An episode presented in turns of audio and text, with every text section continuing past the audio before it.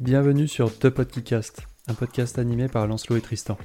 On y parle entre nous de sujets technologiques comme la blockchain et les crypto-monnaies. Alors retrouvez-nous trois fois par mois sur Spotify, Deezer et Apple Podcast. Venez nous dire bonjour sur Instagram à ThePodcast et d'ici là, bonne écoute.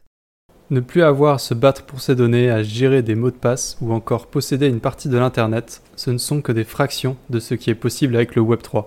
De la genèse d'un Internet ouvert, aujourd'hui centralisé et possédé par des entreprises plus puissantes que des États, le web connaît des changements importants en ce moment. Après les révélations de Snowden et le scandale de Cambridge Analytica, un besoin fort de vie privée sur le net et de décentralisation a émergé.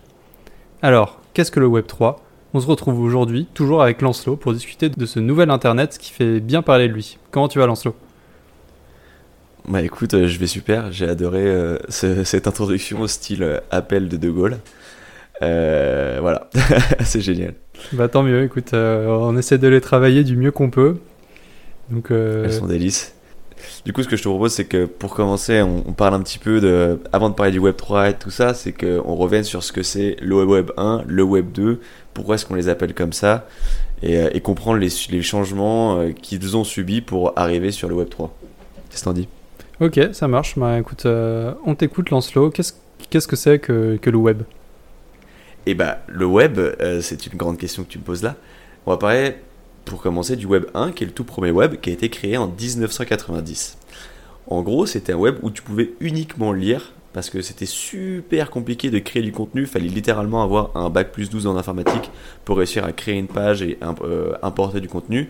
Donc les gens, la majorité des gens qui l'utilisaient, ils allaient juste consulter des pages et ils lisaient ce qui avait marqué dessus. On était vraiment en mode pirate, hein, c'est-à-dire que les mecs qui avaient un site, bah, les, serve- les serveurs, ils les hébergeaient eux-mêmes. Aujourd'hui, tu as AWS, tu as tous ces genres de trucs qui hébergent des serveurs pour toi. À l'époque, si tu voulais avoir un site, bah, ton serveur, tu l'hébergeais à la maison. Donc c'était très dé- décentralisé euh, pour le coup.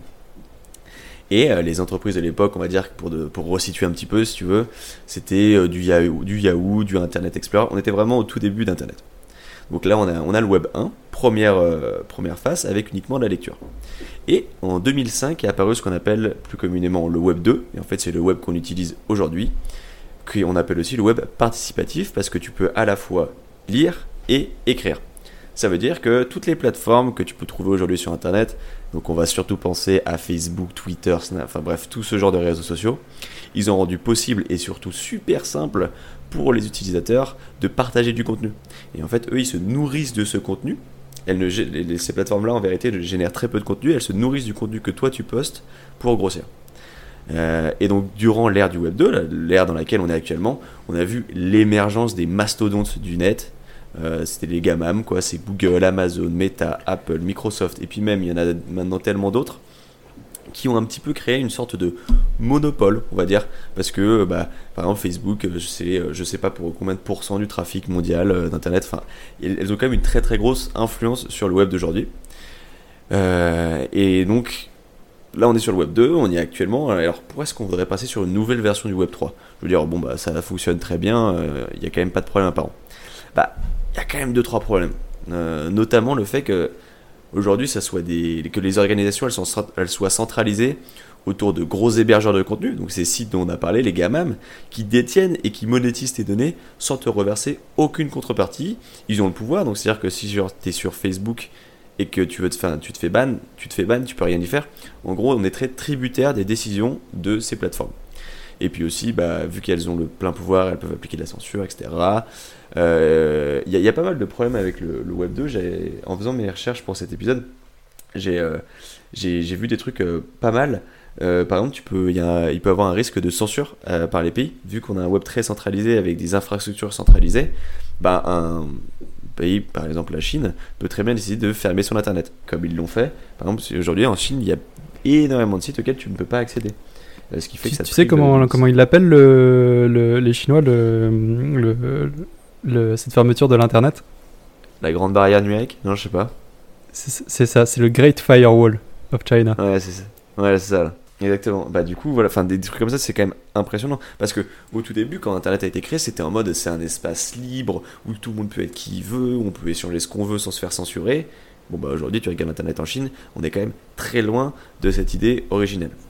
Et là, mais, même euh, juste qui- euh, Ouais. euh, par rapport tu vois, à ça, pour même sans être en Chine où du coup tous les gamins sont interdits, quand Facebook est en Afrique, si, enfin pas en Afrique mais dans un pays où il y a des dictatures Mhm. et que l'État veut vraiment contrôler tout ce qui est dit, euh, il, peut, euh, il peut demander à Facebook de donner toutes les informations sur, sur, sur, les, euh, sur ses habitants qui, qui sont là-bas. qui sont là-bas.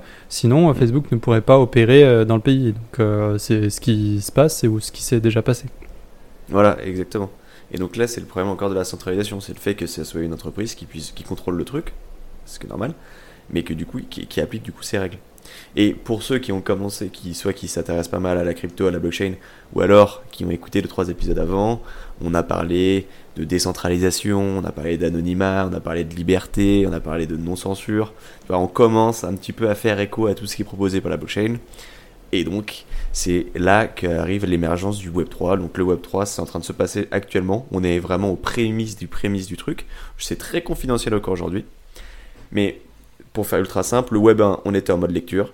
Le Web 2, on est en mode lecture et écriture. Le Web 3, on est en mode lecture, écriture et propriété. Le Web 3, il ajoute la notion de propriété, c'est-à-dire que tu vas, en s'appuyant sur la technologie de la blockchain, tu vas être propriétaire de tes données et de, tout le contenu que tu postes. Donc, par exemple, on, enfin, on en parlera plus tard, mais tu vas être propriétaire de tout ce que tu fais sur Internet, ce qui fait que tu pourras monétiser toi-même ta donnée plutôt que la sous-traiter à quelqu'un d'autre, et tu pourras aussi euh, ne pas la monétiser, donc la garder privée. Voilà, voilà un petit peu l'histoire du Web 1 et du Web 2. Maintenant, on va pouvoir rentrer un peu plus dans ce que c'est le Web 3. Et euh, bah, Tristan, je te laisse, euh, je te laisse commencer à nous parler de ce sujet si passionnant. Bah écoute, euh, avec plaisir. Déjà, juste pour, euh, pour remettre les choses au clair, le, le Web 3, globalement, on va avoir la, presque la même interface euh, utilisateur qu'avant. C'est-à-dire la même page en 2D. Euh, si on va, on va avoir, ça, ça va rien changer. On va toujours aller sur notre ordinateur ou sur un smartphone pour, pour aller nos, nos pages web. C'est juste qu'il y a des possibilités plus nombreuses. Et l'une des, des premières, c'est euh, la possibilité d'avoir une, une identité numérique qui soit bien plus simplifiée. C'est-à-dire qu'au lieu d'avoir un- des, des emails et des mots de passe pour se connecter à des sites web, on pourrait utiliser directement son portefeuille. Et, euh, et donc du coup, pourquoi est-ce que c'est intéressant? Ben, En fait, déjà, il y a quelques stats qui sont très rigolotes, euh, vraiment à, à- savoir euh, sur, sur les mots de passe, sur, sur le web. C'est que euh, en moyenne, les gens, ils ont, on a 150 comptes. Donc personnellement, moi, je connais euh, pas, pas, euh, pas 150 mots de passe. Non. Donc moi non plus, j'en connais pas 150. Et puis surtout que la majorité de- des sites web euh, n'ont pas besoin de demander des, des mots de passe. euh, c'est surtout pour collecter des données sur, sur, sur toi. Et euh, donc, tu vois, pour contrer ça, on peut utiliser des, des gestionnaires de mots de passe. Mais même ça, les, les gens, ils ont la flemme. Euh, je- toi, tu m'avais dit que tu n'en avais Ouais. pas jusqu'à aujourd'hui. Exactement, je l'ai installé un euh, juste avant de faire l'épisode. Et là, juste avant avec Tristan, on regardait euh, les. c'était quoi les, les 20 mots de passe les plus courants euh, qui, qui, qui sont utilisés sur Internet Et vraiment, si vous, vous pensez intelligent en utilisant le mot de passe, mot de passe, en utilisant genre 1, 2, 3, 4, 5, 6, 7, 8, 9, euh, vous êtes cramé. Mais vous êtes cramé à 20 000. Et aussi ceux qui utilisent le nom du site sur lequel ils se connectent. Si votre mot de passe Facebook, c'est Facebook, non, pas, ça marche pas. Voilà, c'est la, moitié des mots de passe euh, des, gens, c'est des trucs comme ça, donc c'est hyper simple de, récupérer, de tenter de récupérer euh, des, informations.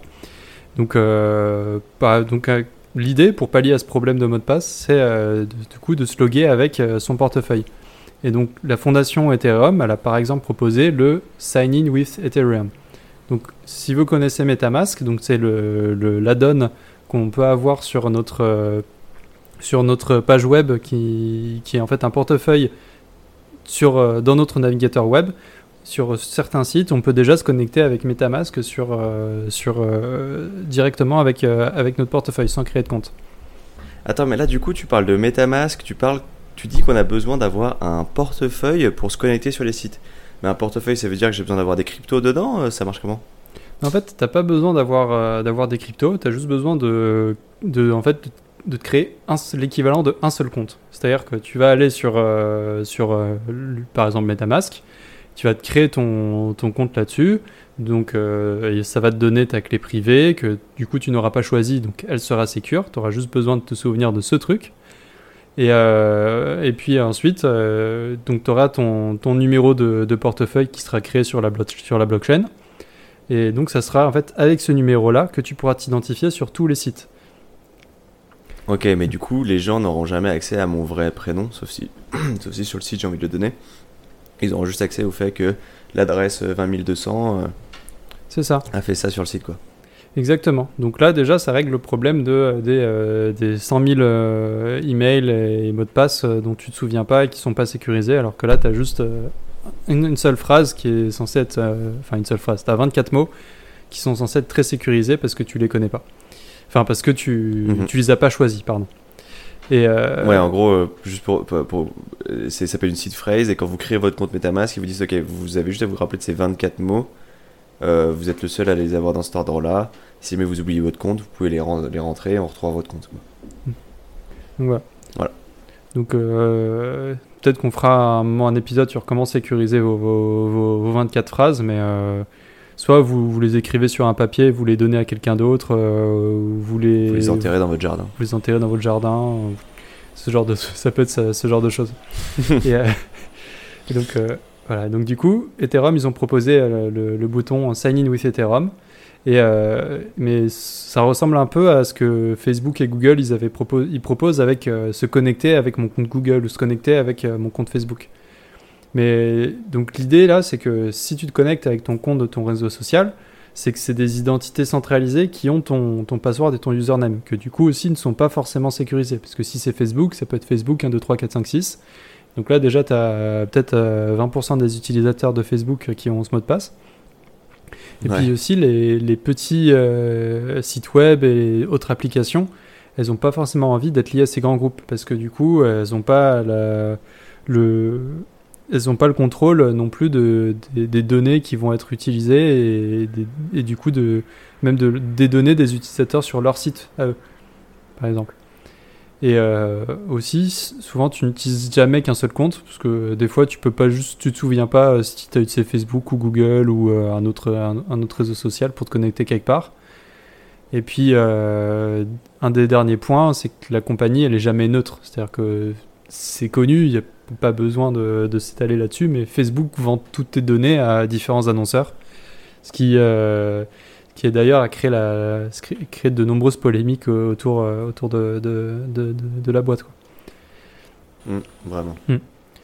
Et, et donc, euh, donc voilà. Et puis aussi, si jamais tu as vraiment envie d'avoir un nom à toi, c'est-à-dire euh, que ce soit pas juste ton adresse de portefeuille, tu peux lier ton, un, un username à ton wallet euh, grâce à différents, euh, di- différents sites web. Donc il y a ens.domains qui te permet d'acheter un nom de domaine en fait avec, euh, avec des Ethereum et puis, euh, et puis des liés à ton, à ton wallet. Donc si tu as une entreprise par exemple, et que tu veux être visible de cette manière-là, ça, ça peut être une, bonne façon de le faire.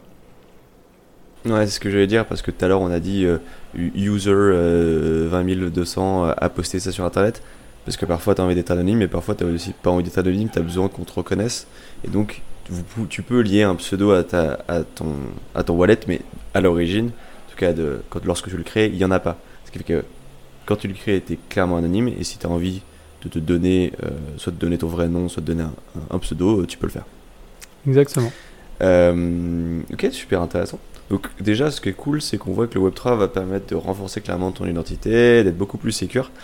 Euh, mais euh, tout à l'heure, je disais que j'ai beaucoup parlé de propriété, puisque pour moi, c'est un des points les plus importants. Et pour ceux qui ont suivi un petit peu le podcast, quand on parle de propriété et qu'on parle de blockchain, on parle de NFT à peu près toujours. Euh, est-ce que tu peux nous expliquer comment est-ce que euh, sur, enfin, sur le Web3, les NFT, quelle place joueront les NFT, euh, on va dire, dans le, dans le Web3 Euh, bah, bien sûr. Ah, en fait, déjà, du coup, c'est ça là, ça va être des, des NFT. Donc, ça sera pas un JPEG, ça sera des NFT qui seront utiles. C'est-à-dire que Ah déjà c'est un grand changement, c'est un grand un grand atout. Ah, c'est un grand changement. Donc, c'est du coup le fait de se connecter, d'avoir une identité numérique qui est vérifiable euh, partout, ça permet aussi vraiment de Mhm. posséder quelque chose.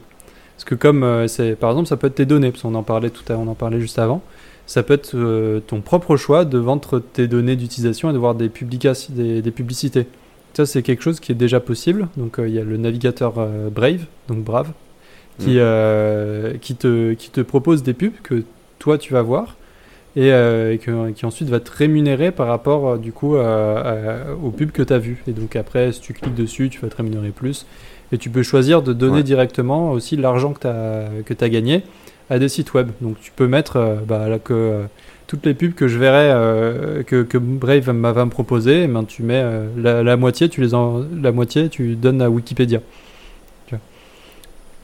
Ce qui est vachement cool d'ailleurs, enfin, c'est parce que des sites comme Wikipédia, ils ont besoin de dons. Et le fait d'utiliser des navigateurs comme ça, pour vous, ça change absolument rien. Vous naviguez juste sur Internet, mais de façon extrêmement passive, vous soutenez des sites qui en ont besoin. Donc, euh, on vous encourage en tout cas. Enfin, moi, je vous encourage, et je pense que Tristan aussi, à aller sur Brave. euh. et puis en plus, euh, Brave bloque toutes les publicités. Il a un adblock intégré, donc vous aurez aucune des autres pubs. Il est plus rapide que les autres, que les autres navigateurs. c'est vraiment pas mal. Ouais, c'est très pratique. Et donc, par, voilà, donc voilà, c'est le premier point, c'était les publicités. Et euh, si jamais tu as besoin d'aller sur un site qui a besoin de faire un, KYC, donc un Know Your Cus- Customer, c'est-à-dire qu'il a besoin de, savoir si toi, tu as, on va dire, plus de 18 ans. Donc si par exemple, tu as envie d'aller euh, acheter de l'alcool euh, en ligne, et ben, tu as besoin de savoir si tu as plus de 18 ans, c'est le site web. Donc du coup, en te connectant dessus, sur ce site web avec ton, portefeuille, eh ben, on pourrait imaginer qu'il aurait, que tu aurais un, un NFT à toi qui, qui donc où il y a toutes tes informations personnelles. Donc ça, ça peut être réalisé par exemple par un État ou par euh, une autre euh, ou par une entreprise privée qui aurait des accords avec, euh, avec des États ou qui pourrait faire ce- cette chose pour toi. Donc du coup, une fois que tu te connectes sur le, site web pour, pour acheter ton champagne, il va te demander est-ce que tu as 18 ans? Et donc au lieu de- que ce soit juste toi qui dise oui j'ai 18 ans et puis finalement personne ne sait si c'est vraiment le cas, il va te dire ben, j'ai besoin j'ai besoin de connaître euh, l'âge de la personne euh, enfin j'ai même pas besoin de connaître l'âge, j'ai juste besoin de savoir s'il a plus de 18 ans. Il va demander ça à la blockchain. La blockchain, elle va dire, elle va regarder ton NFT, elle va dire, euh, enfin la blockchain va regarder, c'est- très vulgarisé, mais bah, donc on a il ouais. va demander à, à toi-même est-ce que est-ce que tu as 18 ans? Et donc le NFT que tu as qui aura été euh, validé par euh, par un État, on va dire. Euh, il va donc euh, ensuite envoyer l'information oui, euh, cet individu a bien plus de 18 ans et donc tu pourras te connecter sur, sur ce site. Sans, sans qu'il connaisse ton âge, il saura juste si tu as plus de 18 ans, il connaîtra pas ton nom, il connaîtra pas ton adresse, il aura juste l'information qu'il a besoin pour fonctionner. Et il les sauvegardera même pas. Ouais, en effet, cette application du KYC, elle est, elle est ultra intéressante. Donc je vais prendre un exemple un peu étrange, mais qui permet de bien comprendre que- ce qu'on est en train d'expliquer. Il y a une loi en Europe actuellement qui est en train d'être étudiée pour que euh, les sites pornographiques appliquent un KYC à tous les gens qui les visitent. En gros, à chaque fois que vous iriez sur un site pornographique, vous devriez prouver avec une photo de votre carte d'identité que vous avez bien 18 ans. Sauf que euh, les sites concernés sont absolument contre parce qu'ils savent que personne ne va vouloir donner euh, ses papiers à ce genre de site. Et si jamais on avait un token qui pouvait communiquer avec le site et dire uniquement il a plus de 18 ans sans donner ni le nom, ni l'adresse, ni quoi que ce soit, bah, ça rendrait la chose beaucoup plus simple. Ça permettrait aux États d'être sûrs que des personnes mineures ne se rendent pas sur des sites pornographiques, et ça permettrait à ces sites euh, de continuer à, vivre leur vie euh, normale. C'est encore un exemple d'une application très concrète mais qui, euh, qui a vraiment son utilité. Voilà. Et puis aussi, après, d'un autre point de vue, tu peux avoir d'autres NFT euh, utiles qui peuvent te donner d'autres droits. Donc euh, ça peut être tout bêtement, je sais pas, un, accès à un groupe Discord privé euh, pour, pour une communauté. Et après, tu pourrais revendre ce NFT-là si la communauté a de la valeur. Et il y a aussi, là, mis, on a mis un post il y a quelques jours sur Instagram, de podcast, venez nous suivre, euh, sur Coachella, qui, est le plus gros, je pense, festival de musique américain. C'est énorme, c'est dans le désert, euh, c'est archi stylé. Et ils ont créé des euh, clés, donc Lifetime Keys, que tu peux acheter et qui te donnent accès à vie au backstage, à de la merge, des tableaux, enfin bref, à plein de trucs. Et en gros, c'est les- ces, euh, ces keys, elles viennent sous la forme d'un NFT. Et une fois que, enfin, que tu l'achètes, tu fais ça 3 ans, puis après tu peux le revendre. Peut-être que ça a pris de la valeur, peut-être que ça n'a pas pris. Enfin, bref, voilà, il y a des vraies applications euh, concrètes euh, de ce truc. Voilà. tu peux aussi. Donc, ça, c'est un peu le- les grosses choses qui sont possibles sur, euh, grâce, grâce au Web3. Et, euh, et puis, et puis après, mais c'est aussi un alignement. Ouais, c'est du coup c'est ce que j'ai. En fait, il y a un... ce qui est cool avec le Web 3, c'est que Web 2 en fait aujourd'hui, Facebook euh, veut faire A ou veut faire B. Tout- Tristan, moi ou vous, on peut rien y faire. Enfin, sauf si vous êtes actionnaire majoritaire de Facebook, euh, ou en tout cas vous avez du poids dans les négociations. Mais moi demain, c'est pas parce que j'ai une action de Facebook que je vais pouvoir leur dire ah non, je suis pas très d'accord pour ce pour ce truc-là. Euh, Non, ne vendez pas mes données SVP. Ouais, c'est ça. Par exemple, ne vendez pas mes données. Je pense qu'ils vont me dire euh, qui es-tu? Ce qui est cool avec le Web 3, c'est qu'il y a une forme d'entreprise qui, une forme, d'entreprise qui va être adaptée, qui s'appelle euh, les DAO, sur lesquels on a déjà fait un épisode du podcast que je vous invite à, à aller voir parce que c'est vraiment une des prochaines, enfin, c'est peut-être la plus grosse révolution ou une des plus grosses révolutions en termes de forme d'entreprise euh, numérique. Et ce qu'il faut juste comprendre, c'est que les DAO, toutes les personnes qui, participent dans cette DAO ont le token de la DAO et peuvent faire des propositions ou voter pour des propositions. Et euh, si jamais il y a un seuil limite de token qui est atteint, la proposition est adoptée. Euh, et donc ça, ça va permettre, et en fait, si jamais l'entreprise se porte bien, les tokens de l'entreprise vont gagner en valeur. Si jamais elle se porte mal, les tokens vont perdre en valeur. Euh, et donc, l'intérêt de l'entreprise, c'est que les tokens montent. Donc elle veut faire plaisir euh, aux gens qui utilisent le service, qui eux détiennent des tokens, dont l'intérêt est que le token monte. Donc en gros, tout le monde a envie que l'entreprise marche bien, et l'entreprise, pour marcher bien, il faut qu'elle fasse plaisir à ses clients. Donc il y aura euh, l'intérêt commun des utilisateurs sera aligné avec les intérêts privés de l'entreprise, puisque si jamais elle fait plaisir à l'intérêt commun, et ben son intérêt privé augmente. Ça, c'est une vraie révolution, euh, surtout que, enfin, aujourd'hui, par exemple, tu vois, tu regardes Facebook, euh, Zuck, Mark Zuck, il a 17% des parts de Facebook, mais il a 54% des, des voix. Donc en fait, il fait ce qu'il veut avec sa boîte, personne ne peut rien lui dire. Avec une DAO, un token, c'est une voix, et il n'y a pas moyen de douiller. Ce qui fait que tu seras, enfin, on aura une forme beaucoup plus juste d'organiser. Et euh, voilà. Euh, donc on parle du Web 3, tout ça, comment ça va arriver? Au début, tu le disais, hein, ça va être une, page, euh, enfin en 2D euh, normale. Juste, en fait, on va pas, genre, on va pas passer du Web 3 demain. On va pas vous dire installer ce navigateur, c'est le Web 3. C'est pas du tout comme ça que ça va se faire.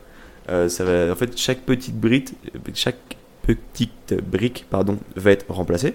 Tu disais euh, qu'il y a plein de nouveaux programmes, par exemple. euh, Dropbox, bah, ça va être remplacé par Filecoin, qui est une, alternative similaire mais décentralisée. En fait, chaque projet, chaque service va être remplacé par son alternative décentralisée jusqu'au moment où on pourra faire tout ce qu'on fait aujourd'hui, mais de façon décentralisée, de façon sécurisée, de façon beaucoup plus anonyme ou en tout cas avec les informations qu'on veut partager.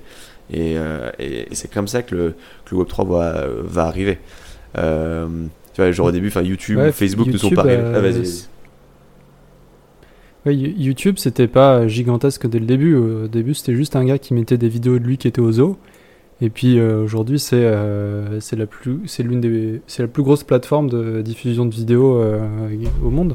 Ouais. Enfin, Mais donc, en fait, pour l'instant, il n'y a pas une- beaucoup de monde qui a, qui a des wallets. Et puis après, euh, on aura chacun notre wallet. Se trouve, il sera donné par un État. Se trouve, il sera euh, décentralisé. On ne sait pas encore. Mais là, j'ai une question juste parce que tu vois, tout à l'heure, on disait, ouais, j'ai un NFT avec mes informations personnelles. Euh, C'est-à-dire que toutes les transactions qui seront associées à ce wallet, elles seront visibles sur un registre public? C'est-à-dire que tout le monde pourra voir ce que, en tout cas, ce que j'ai fait avec mon compte Facebook? Pour l'instant, c'est un peu compliqué euh, parce que euh, donc, donc tes, euh, tes, tes identifiants sont, sont, sont chiffrés, mais on sait que, que identifiant A a envoyé tant d'Ethereum à, identifiant B, donc de la même manière sur, sur les autres, su- sur les autres, sur les autres choses. Et c'est aussi un peu. et après, tes informations peuvent être aussi chiffrées dans les contrats directement. Euh, parce qu'on peut réussir à faire un, à faire un, un pierre-feuille-ciseau sur la blockchain, donc, euh, donc on peut réussir à cacher, de- à cacher de l'information euh, à un Mhm. moment donné. Mais aussi, de la même manière, il y a quelque chose qui est en train de se développer sur, dans, dans la communauté scientifique de, de l'encryption, donc sur comment est-ce qu'on fait pour chiffrer des messages. C'est ce qu'on appelle l'encryption homographique. Alors l'encryption homographique, qu'est-ce que c'est? Donc c'est en fait le fait de pouvoir réaliser un algorithme sur des données chiffrées sans, sans savoir, euh, sans pouvoir la déchiffrer en amont et sans pouvoir euh, voir si le résultat c'était bien, euh, c'est bien ce qu'on voulait. C'est-à-dire que si tu as un algorithme, tu sais qu'il marche. Moi, je suis un utilisateur, je t'envoie ma donnée qui est chiffrée, Mhm. tu réalises ton algorithme dessus, tu sais toujours pas ce qu'il y a dessus, Mais tu sais tu sais toujours pas ce qui s'est pas, euh, mais tu sais que tu sais que ton truc il a, il a marché. Mhm. Tu renvoies donc la sortie de ton algorithme, qui est du coup euh, encore un truc chiffré. Moi, l'utilisateur, je peux le déchiffrer et savoir ce qui s'est passé C'est génial ça. et avoir la réponse.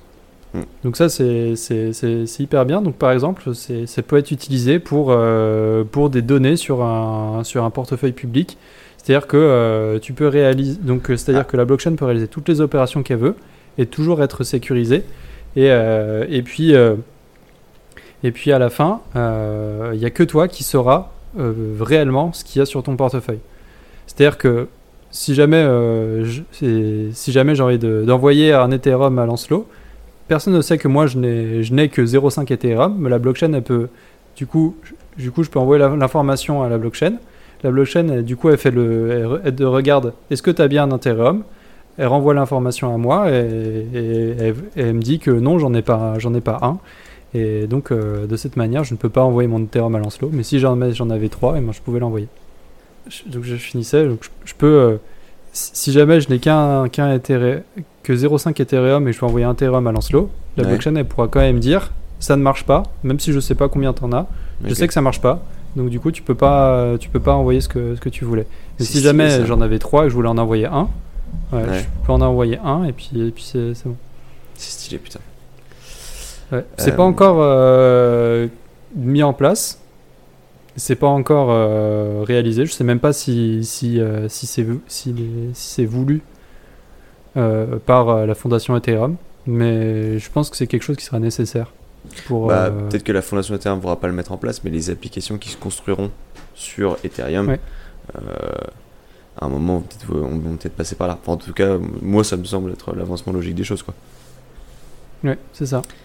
Très stylé. Donc, euh, donc voilà. Donc ça, c'est un peu une, une ouverture sur le sujet. euh, Ouais, l'encryption bah, parce euh, que du, du coup, pour euh, ceux qui nous écoutent, Tristan fait une, un- une thèse, enfin, il est doctorant, étudiant chercheur, chercheur plutôt, en cryptographie, et donc il traite de ce genre de sujet, donc ça nous permet de bénéficier du top de la recherche. Voilà. en temps réel, exactement. Du coup, bah, pour conclure, là on a parlé du Web3 et donc je pense qu'on est tous les deux d'accord pour dire qu'on est ultra bullish sur le sujet. Euh, moi, je pense que c'est quelque chose qui va être très pratique en effet. Donc oui, je suis bullish sur le sujet. Voilà, on est tous les deux d'accord pour dire que ça va être cool, en tout cas euh, de ce qu'on en connaît maintenant, parce que comme on le disait avant, c'est encore extrêmement confidentiel. Euh, Il y a peu d'applications, il, y en a- il commence à en avoir, mais il y en a encore très peu. Donc tout à l'heure je parlais de, de Filecoin, mais mais euh, il y a d'autres euh, il y a trop d'autres exemples si j'arrive à les retrouver. Ce que je, bah, par exemple, voilà. Storage. il y a donc il y a bon, quoi?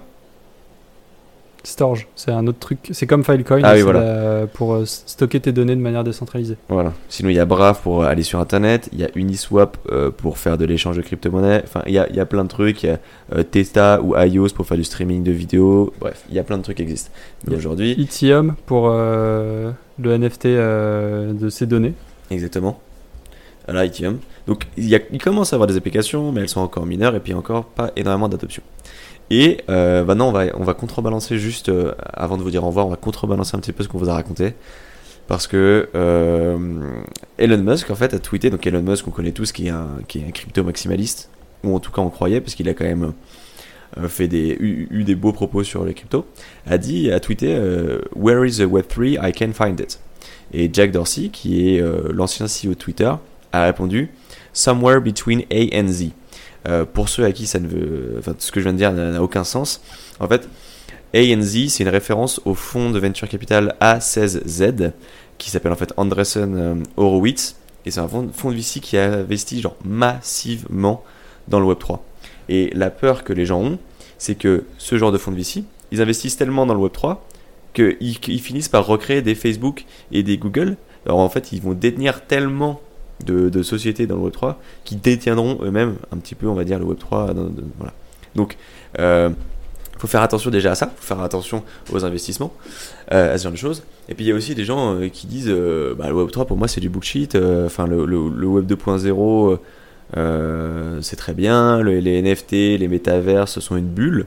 Et ça encore une fois bah, ce sont des avis qui se respectent. Enfin je veux dire, je peux, on peut très bien comprendre que des gens soient ultra bearish euh, sur le sujet des, des métavers. Ça parle pas à tout le monde et on verra bien euh, le tournant que ça prend dans le futur. Mais c'est juste pour dire qu'aujourd'hui, le Web3, on est encore à un moment très confidentiel du truc et euh, que nous, on y croit, que vous pouvez y croire aussi suite aux explications qu'on vous a faites ou alors pas du tout, mais que rien n'est signé et qu'on a très hâte de voir ce qui va se passer dans les prochaines années. Et si, comme nous, bah, vous y croyez, euh, vous avez peut-être envie d'investir dans le, dans, le, dans, le, sujet. Alors, bien sûr, c'est en, en, aucun cas un conseil d'investissement. Déjà, on a, enfin, moi, j'ai pas investi dans ce que je vais, je vais vous dire, donc bah, c'est vraiment ce que vous faites ce que vous voulez. Mais vous pouvez investir dans des layer one pour, des, pour les plateformes, donc euh, Ethereum, tout ça, dans des, des, des, applications directement, Brave, Uniswap, dans des solutions de stockage décentralisées, dans du cloud décentralisé, dans des solutions d'interopérabilité entre blockchains, donc un truc qui permettrait de tout connecter, genre Polkadot, genre Cosmos, du streaming, dans de l'infra décentralisé. Enfin, il y a énormément de services qui vont se recréer, mais de façon décentralisée, et ça peut être intéressant de regarder, euh, de regarder ce qui se passe euh, à ce niveau-là. Mais comme d'habitude, ce n'est pas un conseil en investissement, et faites vos propres recherches. Sur, euh, sur cette, note, cette note financière, on vous remercie d'avoir écouté cet épisode jusqu'à la fin si vous êtes arrivé jusqu'ici. Comme d'habitude, n'hésitez pas à partager le podcast avec vos amis, à mettre une bonne note sur Spotify ou, euh, Apple Podcast ou Deezer. En fait, ça va nous permettre, nous permettre d'être vraiment mieux référenciés et d'être découvert par plus de personnes. Donc, c'est peut-être la chose qui nous aide le plus. Et euh, si jamais vous avez envie de nous dire coucou ou d'avoir un petit peu d'actualité blockchain tous les 2-3 jours, euh, n'hésitez pas à venir nous suivre sur, euh, sur The Podcast, sur Instagram. Tristan, est-ce que tu veux euh, adresser un dernier mot à, à ceux qui nous écoutent avant, avant qu'on les salue? Bah écoutez, euh, passez tous une excellente journée et puis on se retrouve la prochaine fois pour euh, parler de stablecoins. Yes, Allez, let's go. Salut Lancelot. Salut Tristan.